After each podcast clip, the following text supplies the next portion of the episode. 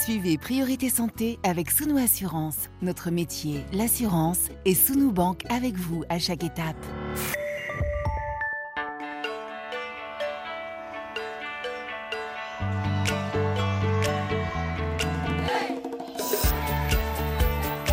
Priorité Santé. Caroline Paré. Bonjour à toutes et à tous. Certaines affections, même visibles, ne nécessitent pas toujours une prise en charge en l'absence de gêne ou de douleur. C'est le cas des hernies inguinales dont nous allons parler aujourd'hui dans Priorité Santé. Nous allons d'abord aborder la question des symptômes et comprendre quels sont les signes qui doivent vraiment pousser à consulter, distinguer aussi les différents types de grosseurs qui peuvent apparaître dans cette région de l'aine. Localisées à cet endroit, les hernies concernent davantage les hommes et certains facteurs vont favoriser leur survenue, certains facteurs sur lesquels il est possible d'agir, d'autres non. Apparition précoce ou à l'âge adulte, avec bien sûr la question de la prise en charge quand est-il donc nécessaire d'opérer? Et lorsque la réponse chirurgicale est privilégiée, ce choix vise à écarter, à éviter quel type de complications. Nous verrons également qu'en matière d'opération, il existe plusieurs options. Hernie inguinale, diagnostic, prise en charge et suite opératoire si nécessaire. C'est aujourd'hui dans Priorité Santé et vous avez bien sûr la parole au 33 84 22 75 75 et sur la page Facebook de l'émission. Quelles sont les différentes prises en charge en cas de hernie inguinale? Est-ce possible de les prévenir? Pourquoi certaines hernies récidivent-elles? Des spécialistes pour vous répondre. Professeur Franck Zinzindoué, bonjour. Bonjour Isabelle Paré. Euh, vous êtes euh, professeur de chirurgie viscérale et digestive à l'hôpital privé Drôme Ardèche à Valence. Vous vous trouvez dans les studios de France Bleu Drôme Ardèche, dont on remercie toute euh, l'équipe pour son accueil. On retrouvera tout à l'heure en ligne de Côte d'Ivoire le professeur Bertin Kwame. Il est professeur titulaire de chirurgie pédiatrique au département mère-enfant de l'UFR Sciences médicales de l'université Félix Houphouët-Boigny d'Abidjan, Côte d'Ivoire. Le professeur Kwame également président de la ivoirienne de chirurgie pédiatrique. Et puis en fin d'émission, on va retrouver la chronique sport du docteur Jean-Marc Sen, médecin du sport. Priorité santé sur RFI. Professeur Franck Zinzindoué, euh, les hernies inguinales beaucoup plus fréquentes chez les hommes que chez les femmes. Un premier point, ça mérite une explication. Bien sûr. Il y a une explication euh, anatomique évidente. Une hernie, en fait, c'est un orifice naturel de l'abdomen par lequel passent des viscères. Et évidemment, chez un homme, il y a le cordon spermatique qui sort de l'abdomen et qui va vers le testicule, il euh, sort au travers d'un orifice et donc il existe une disposition anatomique naturelle qui, avec le temps, si cet orifice augmente de taille ou si cet orifice, à la fin de euh, la formation de l'embryon, ne s'est pas petit à petit refermé suffisamment, cet orifice va laisser passer des viscères. Alors l'explication anatomique, hein, pour que tout le monde visualise tout de suite, euh, l'aine c'est entre l'abdomen et la cuisse. Alors pourquoi il peut y avoir une, dans cette zone précise une fragilité? On l'a compris, il y a des choses qui se font quasiment avant la naissance, et puis ensuite il y a des choses qui vont évoluer au fil de la vie, c'est ça? Bien sûr. En fait, tous les épisodes de la vie sont faits euh, d'efforts. Quand on rit, quand on tousse, quand on fait même un effort et qu'on contracte les muscles abdominaux, quand on marche. Et donc, il y a en permanence une hyperpression intra-abdominale. Et cette hyperpression va à chaque instant produire une petite distension. Et cette petite distension, avec le temps, peut créer une augmentation de la taille de cet orifice. Alors les causes sont différentes, on l'a compris, chez l'adulte et chez l'enfant. Est-ce qu'on va dire la sévérité ou les complications euh, éventuelles, elles sont différentes là aussi entre euh, les petits, on va dire, et les grands Ou est-ce que finalement les conséquences sont les mêmes et la réponse est la même? Alors, comme j'ai un confrère ivoirien qui va parler des de la pédiatrie tout à l'heure en deuxième partie, tout à fait. Je, vais peut-être plutôt surtout axer mon propos sur, sur l'adulte. Euh, voilà, sur mm, l'adulte. Mm, mm, Donc, il est évident qu'à partir du moment où des viscères intra-abdominaux sortent de la cavité abdominale, c'est une anomalie, c'est une anomalie anatomique qui ne pourra être réparée que par une intervention chirurgicale parce que c'est ça qui change l'anatomie. Et bien sûr, le premier risque, le plus évident, c'est l'étranglement. Hmm. C'est-à-dire que les viscères qui sont sortis se trouvent coincés et à ce moment-là, il y ait un risque de vitalité parce que c'est mal irrigué, et ça, c'est une urgence chirurgicale. Ça mm. met en jeu le pronostic vital du patient. Parce que c'est vrai que quand on s'intéresse à ces hernies, on voit qu'il y a toute une série d'adjectifs qui y sont accolés. Il y a donc cette hernie étranglée, vous l'avez dit, euh, chirurgie en urgence.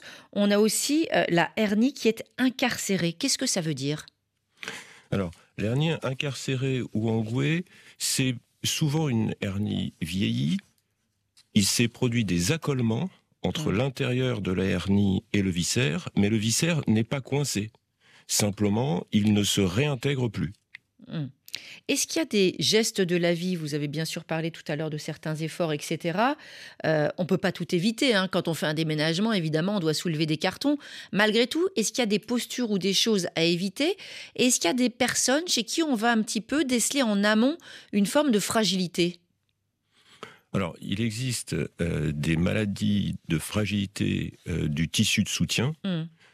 Euh, J'en cite, c'est des noms propres, ça n'a pas tellement d'intérêt, mais la, la maladie de Marfan, disons des maladies du collagène, qui à ce moment-là vont créer assez facilement l'apparition de déchirures. Maintenant, là où il faut être clair, euh, que quelqu'un décide de se mettre dans une boîte en coton parce qu'il n'a pas envie d'avoir Mm. de vernis, ça n'a pas de sens. Si pas. on a une fragilité, Mm. le mieux c'est que quand elle apparaît, on consulte et on se fasse traiter pour Mm. à nouveau pouvoir reprendre une vie tout à fait normale, ce qui est euh, le confort évident pour, euh, pour quelqu'un. Il y a une question Facebook de Daniel, hein, je vais vous la lire. Il demande est-ce que l'obésité, ça peut provoquer une hernie inguinale? Alors l'obésité, c'est une hyperpression intra-abdominale parce que quand on a un surpoids, si on s'assied, c'est facile de voir qu'on projette son abdomen vers l'avant. Mm. Et donc l'autre chose, c'est que les hernies inguinales se situant au bas de l'abdomen, toute la masse de l'abdomen repose sur les orifices hernières et tend à les pousser. Ça, c'est une première chose. La deuxième chose, c'est que aux côtés du tube digestif peut passer dans les hernies ce qu'on appelle des lipomes, c'est-à-dire des masses graisseuses qui, elles aussi, vont avoir tendance à aggraver les choses. Donc oui, c'est un facteur favorisant. Alors, question des auditeurs à présent. Euh, professeur Zinzin Doué, on part pour le Cameroun.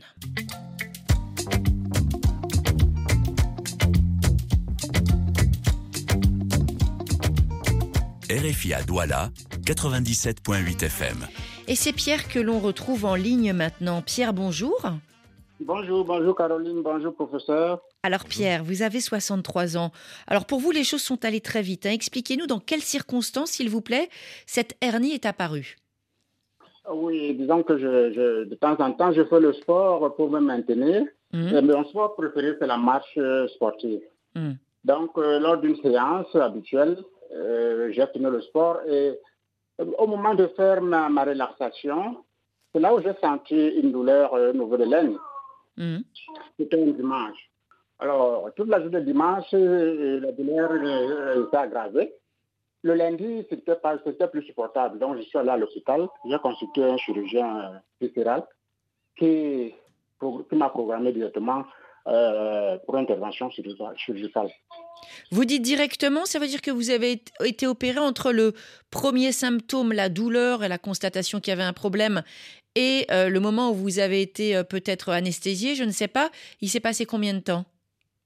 Oui, il était pardon de, de, de dimanche quand j'ai eu le symptôme. Ouais. On m'a appelé le jeudi qui suivait. Le jeudi suivant. Euh, L'opération, elle, elle a duré longtemps? Vous êtes resté un petit peu à l'hôpital ou pas du tout? Oui, j'étais à l'hôpital, effectivement. Bon, on m'a fait l'anesthésie générale. Je ne sais pas combien de temps ça a duré.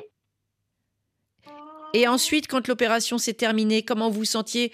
Vous aviez encore des douleurs ou vous étiez remis parfaitement sur vos pieds? Oui, après l'opération, bon, j'ai fait trois jours à l'hôpital. Après, je suis rentré à la maison. Hum, Ça fait trois mois déjà, trois, quatre mois bientôt. hum. Donc, euh, je me sens bien. Il est vrai, la douleur, euh, puisque le bistouri est passé par là, bon, il y a toujours une sensation de douleur. Mais ce n'est plus la douleur euh, euh, de causée, en fait, ce n'est pas une douleur parce que la hernie est encore là, non. C'est quoi? Ce sont des douleurs post-opératoires? C'est quoi? Oui, en effet. C'est la cicatrice. Hum. Oui, là, au niveau de la cicatrice. Au niveau de la cicatrice. Le médecin, il vous avait dit de rester au calme combien de temps? Parce que tout à l'heure, vous avez dit ça s'est déclenché en faisant de la marche rapide, parce que vous avez bien raison, vous faites de l'activité physique pour vous maintenir en forme. Il vous a dit par exemple d'interrompre cette pratique du sport pendant combien de temps? Oui, il m'a donné trois mois. Ouais. Alors maintenant, j'imagine que vous avez forcément des questions à notre spécialiste. Allez-y, Pierre, je vous en prie. Oui, bonjour professeur. Bonjour. Oui, ma question, la première, c'est que, bon, après trois mois, c'est déjà un peu plus de trois mois, est-ce que je peux reprendre euh, le sport que euh, j'aime bien faire, la marche rapide? Ça, c'est la première question. Oui, première question, allez-y encore. La deuxième question, c'est quel type de sport euh, le professeur peut me conseiller en dehors de cette marche-là D'accord. Donc, je n'ai pas une récidive de cette hernie-là. Parce que c'est ce que vous craignez, Pierre, hein, que, que la grosseur revienne en cas d'effort, c'est ça? Oui. oui. Professeur Franck Zinzindoué, donc cette question sur, on va dire, le temps conseillé de convalescence après l'opération pour la reprise d'une activité sportive. Alors, il est clair que c'est extrêmement variable en fonction de la technique chirurgicale. Et donc, moi, j'aurais tendance à conseiller à notre auditeur de respecter scrupuleusement les consignes de son chirurgien. Son mhm. chirurgien a peut-être des raisons particulières pour lui proposer un repos prolongé. Lorsqu'on opère sous célioscopie, on peut, et qu'on met une prothèse au niveau de la paroi, on peut quasiment proposer aux gens de reprendre l'ensemble de leurs activités au-delà de deux semaines, et mhm. ça pose pas de problème. Lorsqu'on fait une réparation contraire directe, c'est-à-dire en, retendant les tissus du patient, bah, il est bien évident qu'à ce moment-là, on va être un peu plus prudent. L'autre chose, c'est que le cas de notre auditeur est spécifique. Il a une douleur brutale, intense. Je comprends sur le délai opératoire qu'il ne s'agissait pas d'un étranglement hernière, et donc il s'est produit une déchirure. C'est-à-dire que, d'une certaine façon, c'est une prise en charge en urgence traumatique, ce qui est très différent des patients qui viennent avec une voussure totalement indolore et qui disent juste mmh. bah, j'ai une boule qui me gêne. Mmh. Du coup, le chirurgien a dû réparer des tissus qui eux-mêmes s'étaient déchirés, qui étaient fragilisés, et donc il a certainement ses raisons pour dire soyez prudent pour longtemps. Mm. Ça, c'est la première chose. Mm. Donc c'est important de bien respecter ce qu'a dit le médecin. Moi, ça me ramène quand même à une question que je vous pose, bien sûr. Euh, vous, vous êtes chirurgien, vous êtes habitué, professeur Franck Zinzindoué, mais célioscopie par rapport à une opération traditionnelle, est-ce que vous pouvez expliquer aux auditeurs les différences? Oui, Caroline. Alors, la différence, c'est qu'il existe de la chirurgie dite mini-invasive. C'est-à-dire qu'au lieu de faire une incision classique, directe, centrée sur la zone sur laquelle on va intervenir, on va faire des, incisions beaucoup plus petites, au travers desquelles on va passer les instruments de chirurgie et au travers desquels on va passer la caméra de chirurgie. Et à ce moment-là, on va euh, faire moins de dégâts, si j'ose dire, au niveau de la paroi abdominale, et on va les réparer, ce qui fait que les incisions elles-mêmes ont beaucoup moins d'impact au niveau de la cicatrisation.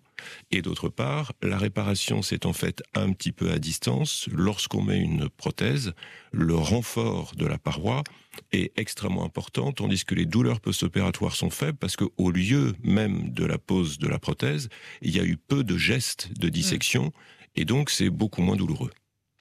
Il y a une question importante que pose euh, Pierre. J'imagine vous êtes chirurgien, vous n'êtes pas médecin du sport, mais c'est quand même important pour euh, rester en forme après l'opération. Est-ce que certains patients, justement, vous demandent des conseils? Moi, j'ai été opéré, maintenant, qu'est-ce que je peux faire comme activité? Alors, deux choses.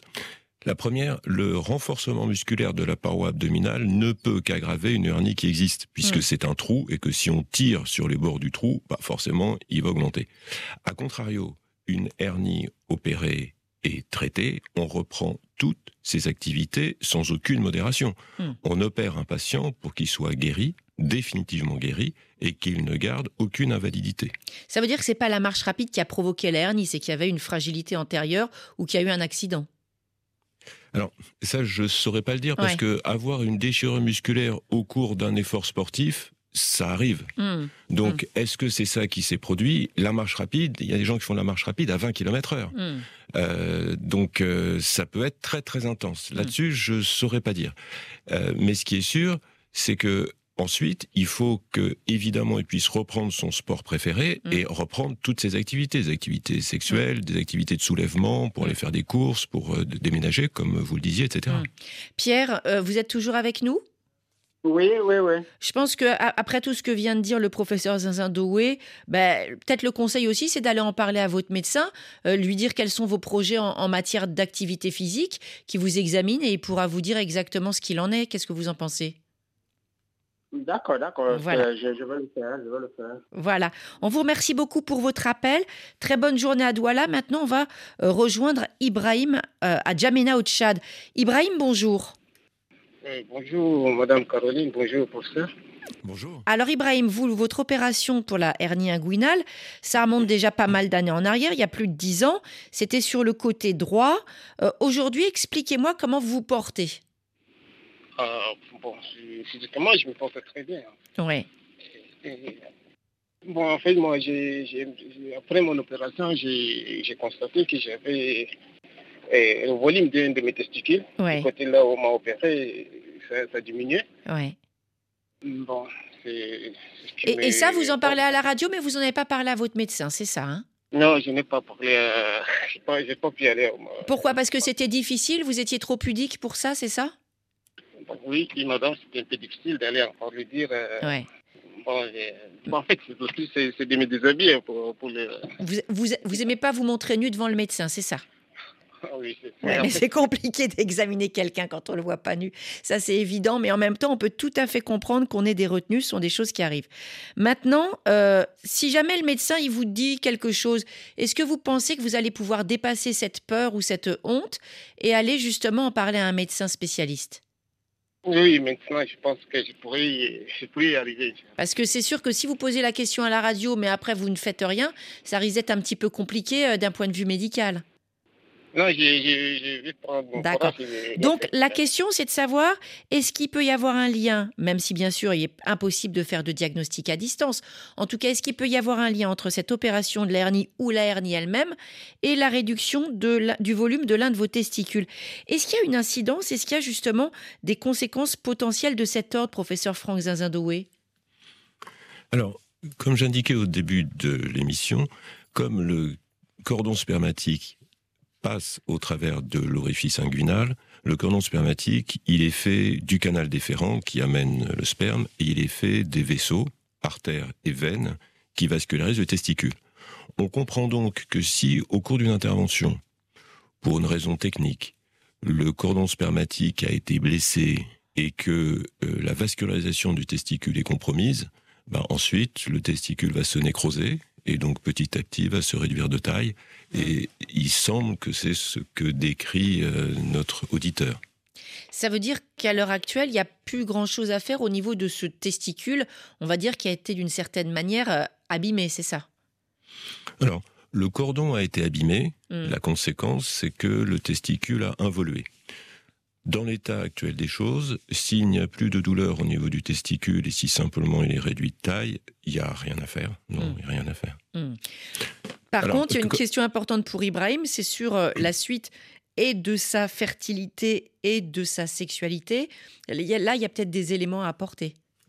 Alors, quand je disais qu'il n'y a rien à faire, j'allais me reprendre. En fait, d'abord, si pour sa vie relationnelle, c'est compliqué vis-à-vis de sa ou ses partenaires, etc., il y a la possibilité d'aller voir un urologue pour que soit mise en place une prothèse testiculaire qui remplace le testicule lésé et qui fasse que ce soit quelque chose d'inapparent. Ça veut dire que c'est de la chirurgie réparatrice. C'est pour que ça ait l'air d'un, on va dire, d'un testicule en pleine santé, c'est ça? Voilà. Voilà, Et on va choisir simplement. une prothèse de la taille Mm. du testicule contralatéral et on va la mettre en place. D'accord. La deuxième chose, il y a un phénomène qui n'est pas fréquent, mais qui peut arriver, c'est que ce testicule qui s'est nécrosé va être responsable de la production d'anticorps qui pourraient attaquer le testicule contralatéral. Hmm. Donc, il faut être attentif au fait de ne pas avoir de signe sur l'autre testicule.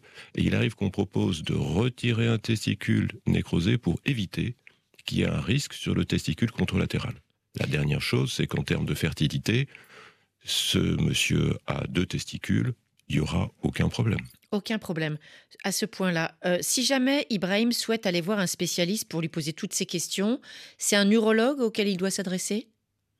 Oui, Un de urologue. mon point de vue, c'est Mm. un urologue qu'il faut Mm, qu'il mm, consulte. Ibrahim, vous êtes toujours en ligne avec nous?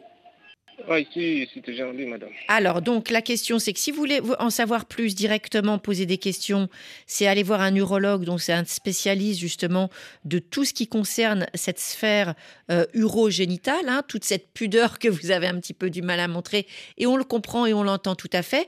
Mais si vous avez davantage de questions à poser, c'est bien ce médecin-là qu'il faut aller, euh, qu'il faut consulter. C'est un spécialiste. Il doit certainement euh, y avoir sur la place de Gemena un spécialiste qui pourra répondre à toutes vos questions, Ibrahim. Oui, je pense bien, je pense bien qu'il y a un madame. Alors, merci beaucoup en tout cas de nous avoir joints. Euh, professeur euh, Zinzin Doué, on va donner tout à l'heure la parole en deuxième partie d'émission à l'un de vos confrères en Côte d'Ivoire. Pour l'instant, dans Priorité Santé, c'est Cuppy avec Jollof on the Jet.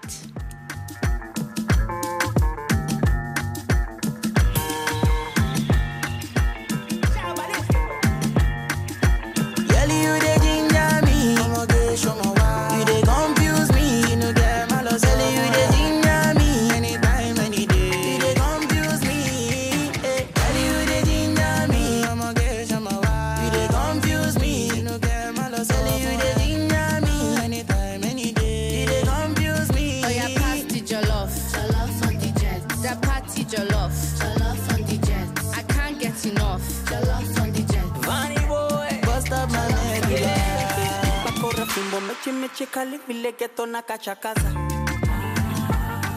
Bunya chaga boko boko ni bilio ya neno kunyamaza Yeah, you turn good man to be bad man for your lover. Yeah, you wanna eat, I go give you kumkumba and my cassava. Katoto soft, una kipili Base ni chune, yote michili Kula baga, nilete mbili I just see my tana shower on the. Baby, you don't know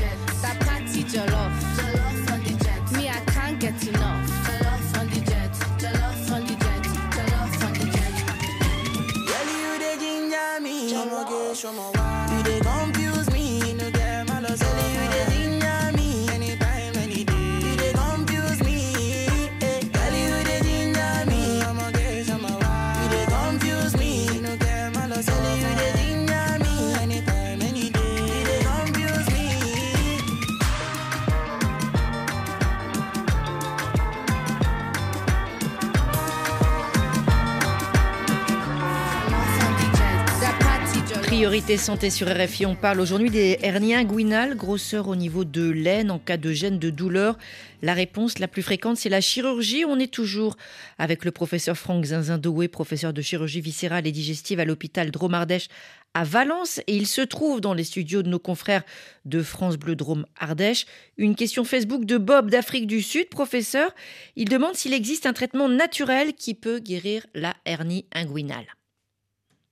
Alors, la réponse est vraiment euh, directe et sans appel. Définitivement non. Alors c'est vrai que j'ai vu hein, sur certains marchés euh, en Afrique de l'Ouest la fameuse poudre qui guérit la hernie inguinale. Euh, sans dénoncer personne, on peut dire que ça ne fonctionne pas. Alors, c'est pas une question d'énonciation.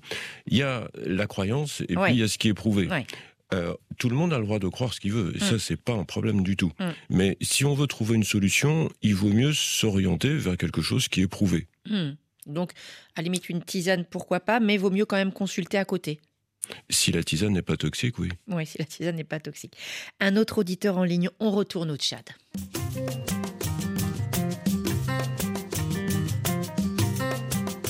RFI N'Djamena, 100.2 FM. Et en ligne avec nous, c'est vous, le parfait, bonjour. Bonjour, Madame Caroline. Alors, le parfait, vous avez... Oui, vous avez 28 ans, la ligne est un petit peu lointaine. Si vous pouvez vous rapprocher vraiment, parler bien fort pour qu'on entende vraiment votre question. Vous, vous avez eu un diagnostic euh, de hernie inguinale, ça remonte à quand? À 9 ans, depuis 2013, je crois. 2013, oui. et, et vous êtes allé consulter, qu'est-ce qui s'est passé? Bon, en fait, euh, j'étais. Et Je, je ressentais cela quand je toussais. Oui, Et du coup, on m'a orienté vers un docteur, comme on le dit. Bon, c'est un infirmier, en fait. oui. Et c'est l'infirmier en question qui a eu à me diagnostiquer. Et voilà, il, il m'a dit effectivement qu'il s'agit d'une hernie inguinale. Oui. Et vous avez été Et- opéré, qu'est-ce qui s'est passé après? Bon, après l'opération, neuf ans après, on m'a opéré. Bon, j'étais rentré. Après ça, je ressentais comme une sorte de boule et j'étais reparti de suite voir le médecin. Oui, Il m'a dit d'aller faire euh, une échographie. oui. suis reparti, j'ai fait l'échographie et, et l'écho- l'échographie n'a rien révélé. Je suis venu, il a vu le cliché. Il m'a dit, bon, là, là, il y a, pour le moment, il n'y a rien, mais il faudrait que je, je prenne mon, mon mal en patience. Et puis, si jamais ça, c'est, l'hernie inguinale, il faudrait que je revienne et ils vont essayer de reprendre cela. Ça veut dire que la première opération, la hernie est revenue, mais ensuite les médecins ont dit il n'y a pas de nécessité de réopérer, c'est ça? Bon, c'est pas en fait ce qu'ils m'ont dit. Ils m'ont dit d'aller faire l'échographie. Et quand j'étais reparti faire l'échographie, l'échographie n'a rien révélé. Ouais. Mais vous, vous êtes inquiet à cause de cette hernie, c'est ça? Oui, je, je suis inquiet. Là, là même, je suis encore inquiet. C'est pas fini, je suis inquiet. Vous posez quoi comme question, euh, le parfait? C'est quoi la question que vous posez? Pour moi, c'est de demander au professeur maintenant s'il y a lieu d'aller reprendre et si jamais c'est la hernie et qu'il faudra que je sais en moi que c'est c'est la hernie parce que je sens les douleurs cette, cette fois-ci la douleur est intense euh, par rapport à la précédente Ouais. Et quels sont les risques d'une complication? Sinon si jamais on essaie de reprendre est-ce qu'il y a aussi possibilité de d'engendrer autre chose c'est ça mon inquiétude pour le moment. Vous avez peur des complications de l'opération ou vous avez peur des complications de la hernie? J'ai peur de la j'ai peur des complications de la réopération. D'accord, de la nouvelle opération. Professeur Franck Zinzindoué, on entend avec le parfait ben, la manifestation d'une récidive, hein, c'est ça? Alors, c'est ce qu'on croit comprendre effectivement. ouais. Ce qui est un peu contradictoire, c'est que, que l'échographie ne montre pas de récidive, là où le patient lui-même se rend compte qu'il y a une voussure. Bon, ça, c'est c'est pas très simple. Donc, on va quand même partir du fait que le patient euh, a une bonne évaluation de lui-même et qu'il se connaît. Il a bien observé qu'après l'intervention, euh, la boule avait disparu, que maintenant elle est réapparue, qu'en plus il y a des douleurs Ouais. et que ça, ça signe une récidive jusqu'à preuve du contraire. Faire l'échographie n'est pas censé apporter euh, une réponse euh, dans un cas qui semble euh, aussi évident. Ça, c'est la première chose. La deuxième chose, c'est que à partir du moment où il existe une récidive, il faut se poser la question de la technique qui a été utilisée initialement, Mm. de la manière dont on peut réaliser la réintervention. Pour reprendre ce que disait un auditeur précédent, bah, le risque d'une réintervention, c'est prendre un risque sur la vitalité du testicule, et donc il faut choisir euh, son chirurgien parce que on, bah, on a envie de garder ces deux testicules, Ouais, on, y est attaché. Mhm. Et la dernière chose, c'est que peut-être qu'il y a une fragilité euh, constitutionnelle de la paroi chez ce monsieur qui devrait conduire à mettre une prothèse pour avoir un résultat anatomique qui soit plus permanent. Est-ce que vous avez la possibilité, euh, le parfait, d'aller euh, dans un service hospitalier spécialisé en, en chirurgie digestive plutôt qu'aller voir un infirmier cette fois-là? Est-ce que vous pouvez aller dans un, on va dire, dans la pyramide sanitaire, quelque chose d'un niveau supérieur à Djamena? Bon, bon là, je suis en train de m'organiser histoire de revoir s'il y a lieu de faire pendant la saison des pluies Ouais. ce que je suis en train de vouloir faire. Hmm. Donc retournez consulter. Je pense que c'est vraiment la meilleure chose à faire. On vous remercie beaucoup pour votre appel. On part pour la Mauritanie. Oumar à Nouakchott. Oumar, bonjour. Bonjour, Alors, Caroline, bonjour, docteur. alors Oumar, vous, vous avez 62 ans. Les premiers symptômes chez vous, ça remonte à quand? Donc, j'ai à peu près deux ans comme ça. Ouais. Et vous avez Euh, consulté, vous avez consulté suite à, à ces douleurs, à cette grosseur qui est apparue? Non, pas du tout. Je n'ai pas consulté. Pourquoi vous consultez pas, euh, Oumar? Bon, il s'agit de l'indigence médicale. C'est-à-dire, je comprends pas bien. Pourquoi? Vous n'avez pas Euh, confiance en les médecins? Pas, pas ça, non, manque de moyens. Ah, banque de moyens, je comprends tout à fait. Là, c'est vrai que vous n'êtes pas du tout le premier auditeur à qui ça arrive et certainement, hélas, pas le dernier. Donc, c'est difficulté pour éventuellement financer une chirurgie. C'est ça? En fait, vous craignez qu'on vous donne un, un- un- un diagnostic et que derrière, eh bien, les finances ne, ne puissent pas suivre. C'est ça? Exactement. Vous en êtes où au niveau de la douleur? Est-ce que c'est quelque chose qui, ben, qui vous empêche de dormir? Quand vous faites certains gestes qui est vraiment pénible Comment ça se passe? Pas tellement, mais quand même, je me sens la douleur là, un peu piquante. Piquante, ouais. Est-ce que, ça provoque d'autres problèmes chez vous? Est-ce qu'il y a des moments où vous êtes empêché de faire des gestes, par exemple? Bon, par exemple, si je marche trop longtemps, je sens douleur au bas du dos, Ouais. derrière. Ouais.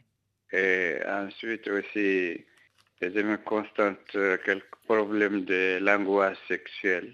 Hmm. Et Quand vous, quand vous dites angoisse sexuelle, c'est que vous avez des troubles de l'érection. C'est plus difficile d'aller jusqu'au bout quand vous faites l'amour à votre, à votre épouse, c'est ça? Exactement. Exactement. Professeur Franck Zinzindoué, on entend Oumar, euh, il a une douleur qui a une résonance sur sa santé euh, générale et en même temps il y a ces problèmes euh, de financement. Ça c'est une réalité dans beaucoup de pays où on est écouté. hein, pour certains auditeurs, évidemment, c'est pas simple de donner des conseils quand derrière, ben, c'est évident qu'il faut trouver les moyens de financer sa santé. Pas de diagnostic évidemment à distance à la radio, puisque là, dans le cas d'Oumar, il n'a même pas consulté, puisqu'il n'en a pas les moyens. Malgré tout, euh, il faudrait peut-être quand même euh, trouver des ressources pour essayer d'aller plus loin dans, dans l'exploration. Alors, il y a plusieurs choses. La première, c'est que heureusement, d'une certaine façon, il consulte en appelant, et donc ça c'est bien, Mm. parce que il est clair qu'il ne faut pas rester avec une anomalie sans savoir ce que c'est. Il peut y avoir Mm. beaucoup d'autres anomalies qui ne soient pas du tout un problème de hernie, Mm. et euh, du coup qui restent euh, avec un risque qui n'est pas géré. Il y a une différence entre faire une consultation diagnostique et ensuite envisager la démarche thérapeutique. Ça, c'est le premier élément, et donc formellement, il faut aller consulter. Mm. On doit toujours trouver les quelques moyens qui permettent d'avoir une consultation. Ensuite, on n'a pas parlé, par exemple, des bandages hernières, qui sont la pire des solutions. Mais la pire des solutions quand il y en a d'autres. Mm. Parce que s'il n'y a aucune solution, on peut peut-être se poser la question de l'intérêt d'un bandage hernière. Bon, quand il fait chaud, quand on fait des efforts sur le plan de l'hygiène, c'est pas terrible. Il faut faire attention de pas coincer la hernie. Et puis c'est quelque chose qui, encore une fois, ne doit pas être proposé quand on peut avoir accès à la chirurgie. Mais Mm. quand on n'a aucune autre solution, il y a quand même des petits moyens qui permettent d'améliorer l'existence. Enfin, les douleurs du dos, des douleurs d'érection, je les relie pas du tout à la hernie. Mm. Et il est clair qu'à 62 ans, on peut avoir différents types de fléchissements, on Mm. peut avoir des problèmes de dos, et on Mm. peut avoir des problèmes d'érection, et on peut avoir aussi un problème de hernie. Mais les uns et les autres n'étant, à mon avis, pas liés. Hmm. Alors, Oumar, hein, ce qu'on a bien compris, je ne sais pas si vous pouvez nous donner une réponse là-dessus. En tout cas, vous ne devez pas forcément nous en donner une. Mais envisager de consulter, est-ce que c'est possible quand même d'aller poser la question à un médecin? Bon, euh, la prochaine, j'ai tenté de tout faire ça. Ouais. Parce que c'est quand même votre santé. À 62 ans, vous ne pouvez pas rester sans jamais voir un médecin. Il y a un moment donné où il va falloir quand même vous renseigner pour votre santé. C'est important, non? Bien sûr, c'est très important, Ouais. mais manque de, manque de moyens l'oblige quelqu'un à garder ses maladies. Oui, je comprends tout à fait. dans Je le- comprends. dans- Sur le plan médical, euh, rien n'est tabou, mais malgré la situation actuelle, Oui, je comprends tout à fait. On peut bien sûr combattre les tabous en santé, mais tant qu'on n'a pas un vrai financement de la santé, tout ça, ça reste un petit peu des, des mots théoriques. Bon courage en tout cas à vous, Oumar. Merci beaucoup pour votre appel. Et on va partir maintenant pour la Côte d'Ivoire.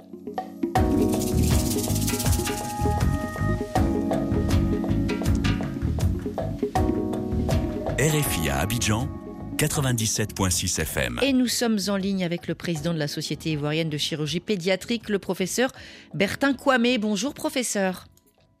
Oui, bonjour Caroline. Alors, professeur titulaire de chirurgie pédiatrique au département mère-enfant de l'UFR Sciences médicales de l'Université Félix Houphouët-Boigny d'Abidjan.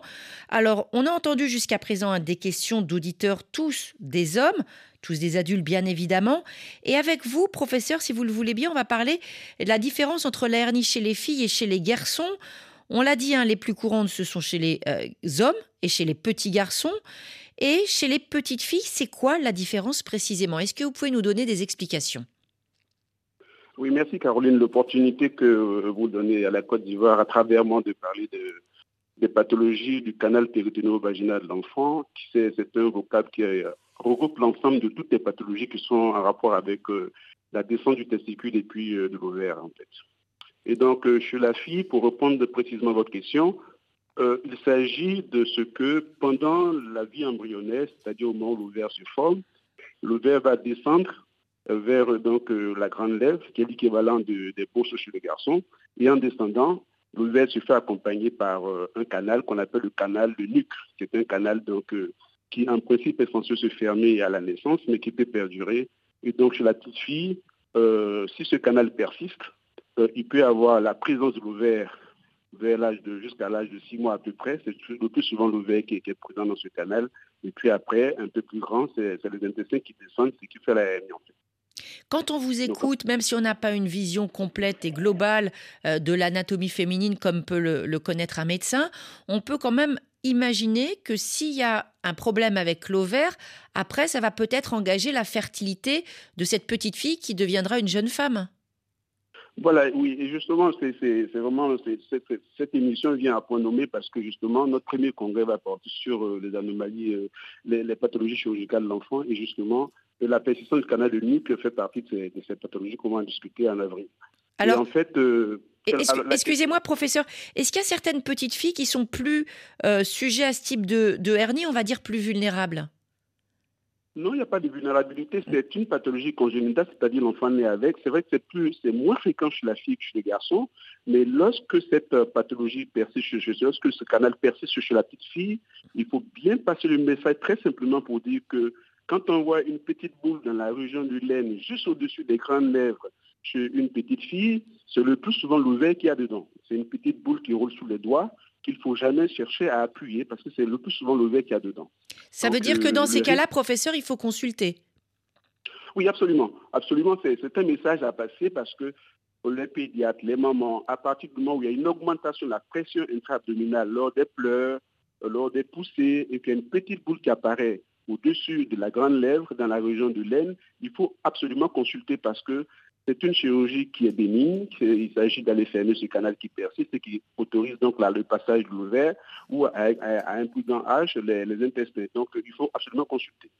Quand vous dites c'est une chirurgie qui est bénigne, ça veut dire quoi? Ça veut dire que en général, même s'il peut toujours y avoir des exceptions, en général, c'est une chirurgie qui est assez simple, sans complications, et après, la petite fille peut prendre, reprendre assez rapidement ses activités? Oui, oui, Caroline, oui, c'est clair que aujourd'hui c'est une chirurgie classée en chirurgie ambulatoire, c'est-à-dire qui se fait en hôpital du jour. Lorsque la petite, chez la petite fille, justement, c'est encore plus facile chez la petite fille, mais attention, chez le petit garçon, c'est autre chose, on, pourra en revenir.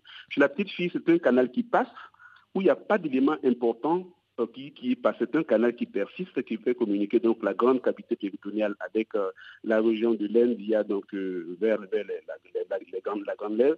Et donc, lorsqu'on le découvre, lorsqu'on ouvre la paroi et qu'on a accès donc euh, à ce, canal, on le ferme et c'est fini. Et donc, ça se fait en hôpital du jour. Le canal, il est fermé. On met des fils qui sont résorbables, qu'on qu ne retire pas. Donc, c'est une chirurgie qui se fait en ambulatoire, c'est-à-dire que l'enfant rentre le matin et il sort dans la même journée. Et le plus souvent, il y a juste un pansement à faire parce que la cicatrisation se fait entre 8 à 10 jours et puis on n'en parle plus. Donc, c'est vraiment pas une chirurgie euh, compliqué. Voilà. Professeur Kwame, on parle justement d'une intervention à un stade précoce, c'est ce que vous préconisez, sans faire peur bien sûr euh, aux auditeurs, aux auditrices et aux mamans. Il peut y avoir des complications si on n'intervient pas justement assez tôt chez la petite fille? Oui, c'est ce que c'est ce que j'expliquais tantôt, c'est-à-dire que le simple fait de ne pas savoir que c'est l'ovaire qu'il y a dedans, on peut être tenté de, de, de, de réduire. Et là, c'est totalement proscrit. Mm. Lorsqu'on voit cette tuméfaction de la région de l'aine chez une petite fille, c'est de consulter rapidement un chirurgien pédiatre et puis bon, euh, opérer. Alors, le, le risque, ce qui a été décrit, parce que l'ovaire est un rapport avec ce qu'on appelle le ligament rond et qui peut entraîner donc une torsion. C'est le risque, c'est un risque assez exceptionnel. Mais puisque vous parlez de complications, il faut savoir que cette complication existe. On peut avoir une torsion de l'ovaire ou alors, euh, euh, comme le professeur euh, Doué l'a dit tout à l'heure, Franck l'a dit tout à l'heure, lorsque les intestins vont tenter de, faire hernie dans la paroi, on peut avoir une compression et entraîner des de compression de l'ovaire avec, avec des comme il a bien expliqué. Tout à l'heure, un message très important sera le mot de la fin, professeur Kwame. Vous avez dit ce message, il est important pour les parents, bien évidemment, quand ils voient quelque chose qui n'est pas à l'œil nu euh, habituel euh, sur cette partie de l'anatomie des petites filles, mais c'est aussi vraiment un message à faire passer ben, aux sages-femmes, aux généralistes, les pédiatres, j'imagine, le savent très bien, mais aux, médecins du, premier de, des cercles de santé primaire. Oui, oui, absolument, Caroline. C'est très important de passer ce message. Je vous remercie vraiment. Euh, c'est pas compliqué. Le plus souvent, le diagnostic dernier, ce diagnostic, il est très simple. C'est les parents qui vont décrire que lorsqu'ils sont en train de changer les langes, lorsqu'ils sont en train de laver leur enfant et qu'il y a des pleurs, ils vont, ils vont, ils vont constater une tuméfaction de la région de l'aine. Mm. Le diagnostic, il est posé. C'est les parents qui viennent, parce que lorsque l'enfant est au repos, le plus souvent, cette tuméfaction peut régresser, mais on ne peut pas voir. Mais les parents m'ont dit, chaque fois que mon enfant pleure, il y, a, il y a une tuméfaction, ça gonfle au niveau de la région du laine, juste au-dessus. Donc le diagnostic il est posé à partir de ce moment-là, à l'examen clinique, le plus souvent, vous allez bien trouver. Mais le simple fait qu'une maman vous dise que lorsque mon enfant pleure, il y a une tuméfaction de la région de l'aine, ça suffit à poser des diagnostics en ce moment. Vous référez cet enfant-là au chirurgien peut-être pour la prise en charge adéquate. Voilà pour ces conseils. Un grand merci à vous hein, pour toutes ces explications. Professeur, bonne journée à Abidjan. On retrouve en ligne le professeur Franck euh, Zinzindoué pour une, une dernière question. Euh, après la chirurgie, vous, euh, il y a un entretien justement de conseils post-opératoires pour éviter bien sûr à la fois des, des douleurs et dans certains cas une récidive?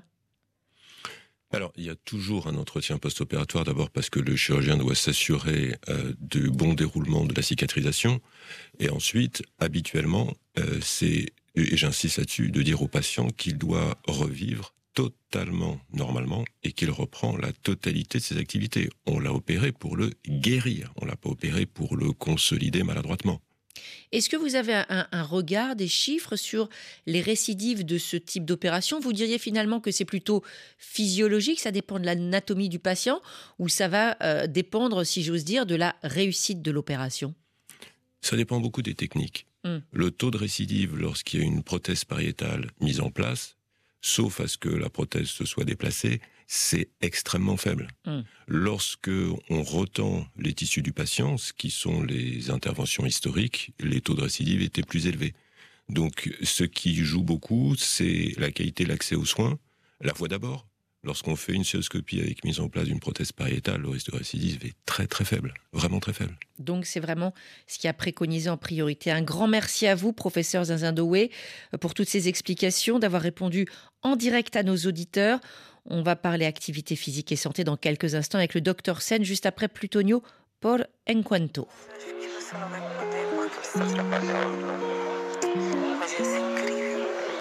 Cada no seu canto, yeah. Ficamos por enquanto, yeah. Dormimos entretanto, yeah.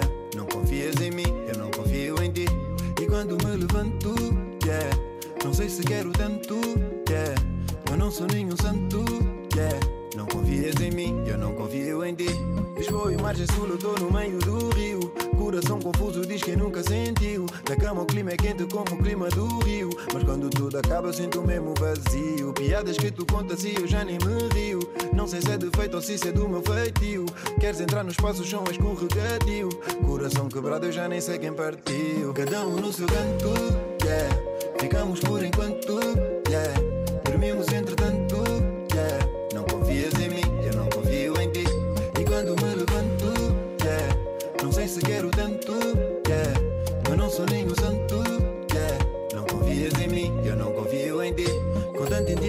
Gente nem se confia. Verdade é que a verdade magoa em demasia. Mentira no amor é como um truque, é magia. Ficarmos só de noite é relação de hoje em dia. Invertendo os sentidos da psicologia. Gosto de praticar, mas odeio a teoria. Contudo, fiz promessas na tua companhia. Sei que é contraditório, mas eu não te mentia. Cada um no seu canto, yeah. Ficamos por enquanto,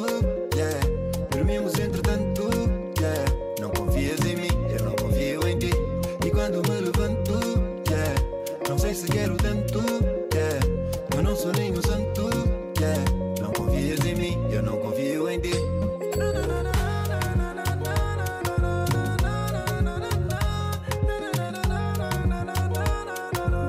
L'activité physique, on en parle maintenant dans Priorité Santé avec vous, docteur Sen, bonjour. Bonjour Caroline. Docteur Sen, médecin du sport. Alors, bien sûr, l'activité physique, ça a de nombreux bienfaits. On n'a vraiment plus besoin de le démontrer. Mais vous voudriez aujourd'hui mettre l'accent sur l'amélioration de l'équilibre glycémique en cas de diabète.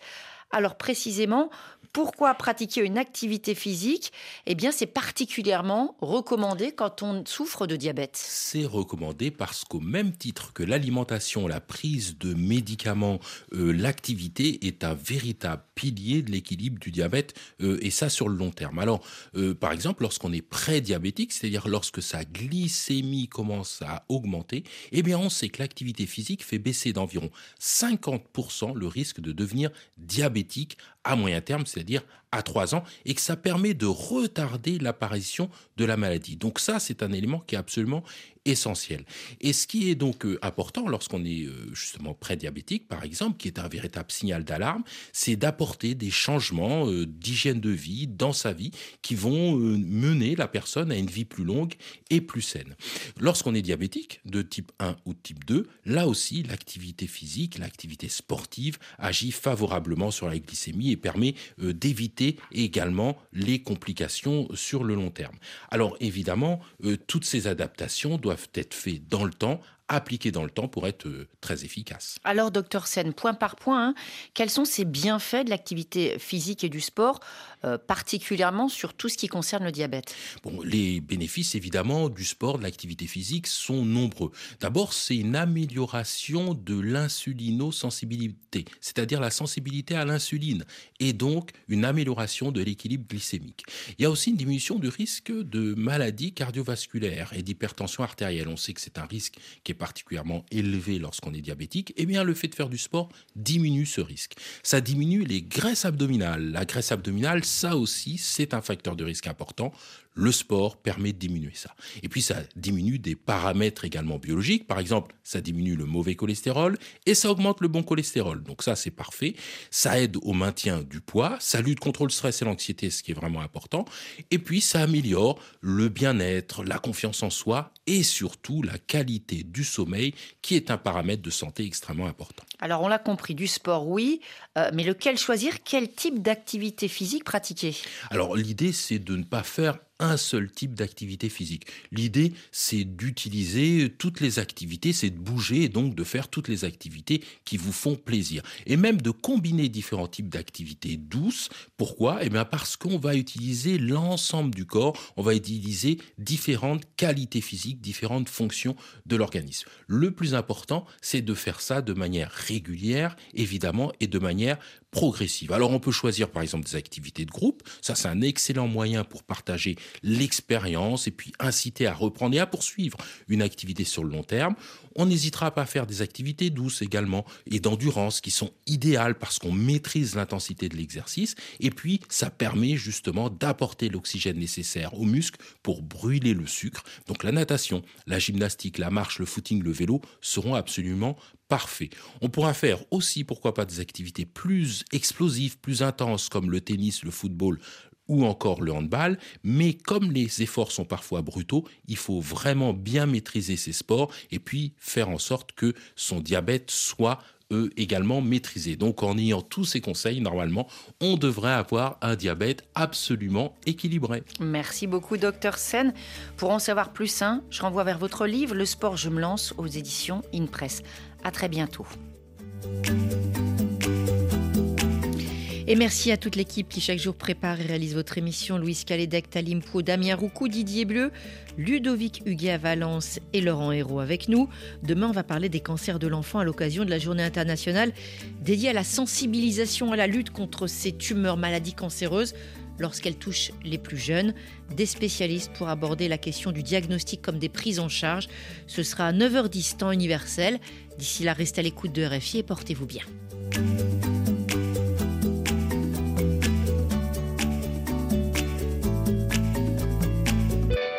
C'était Priorité Santé avec Sounou Assurance, notre métier, l'assurance, et Sounou Banque avec vous à chaque étape.